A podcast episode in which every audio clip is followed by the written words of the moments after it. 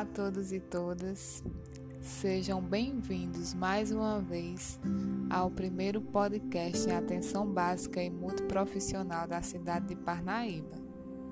O meu nome é Suiane e hoje nós vamos falar sobre o mês de conscientização e prevenção do suicídio. Mas para isso, nós vamos convidar o residente em saúde mental de João Pessoa o Francisco. Seja bem-vindo, Francisco.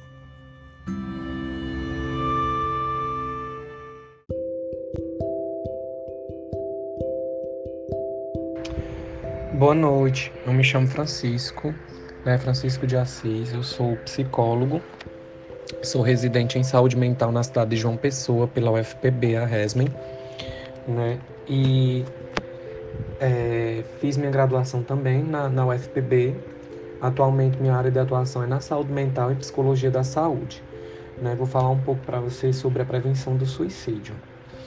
A gente tem que pensar é, o suicídio enquanto um fenômeno social, né? um fenômeno que está muito ligado ao laço social que a gente estabelece e a forma como a cultura atravessa a nossa subjetividade. Então, a gente pode perceber isso é, numa cultura fortemente adoecida, né, ancorada num sistema de produção de vida que não produz vida, e sim desigualdade social, pobreza, pauperismo, né, várias questões é, sociais que a gente pode é, desembocar no adoecimento psíquico das pessoas, né, sobretudo depressão e ansiedade então, com a desigualdade social, a gente vem a fome, vem um problema da violência, da precarização das políticas públicas, né? O Estado ele não atravessa a vida dessas pessoas. O Estado não faz essas pessoas cidadãs, né, de direitos e deveres. E sem políticas públicas e sem uma gestão de renda igual, a gente encontra uma grande camada da população que não tem acesso à saúde, não tem acesso a lazer, à segurança e a uma renda mínima né, de subsistência. Então, isso acaba prejudicando a situação psicológica e emocional das pessoas. E aí, a gente vê o surgimento dos mais variados transtornos, né? Como eu já falei anteriormente. Então, o suicídio ele tem que ser ancorado nesse aspecto.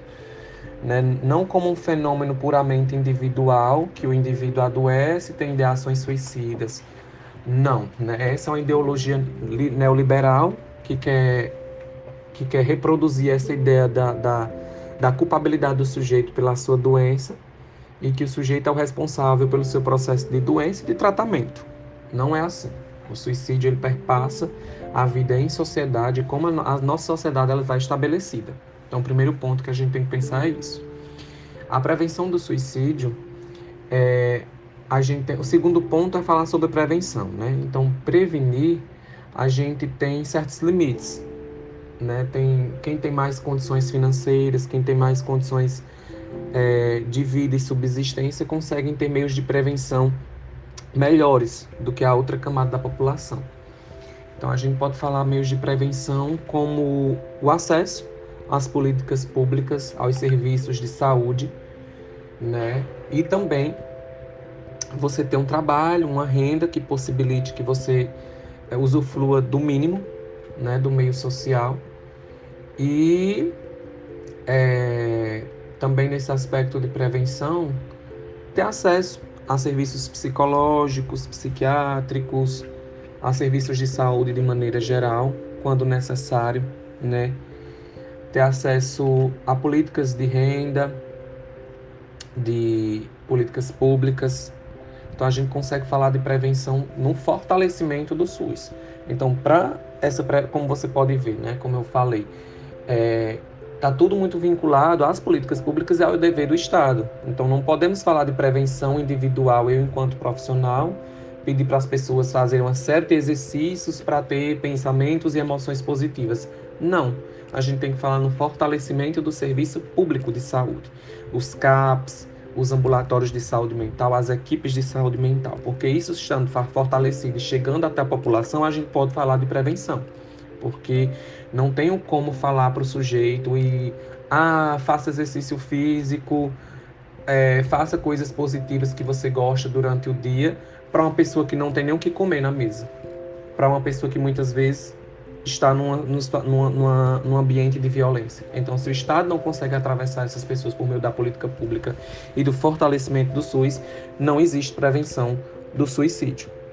Né? E a gente consegue isso lutando contra o sucateamento dos serviços de saúde mental, né? sobretudo dos CAPs, e fortalecendo os profissionais que estão na, nessa linha de frente.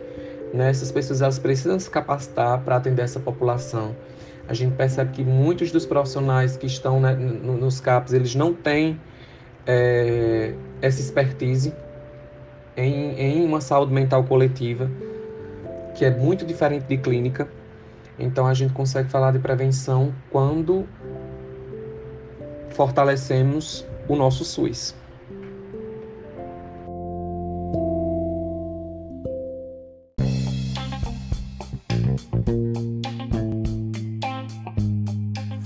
Gostaria de agradecer a Francisco pela sua fala e a você, ouvinte, que nos acompanhou até aqui.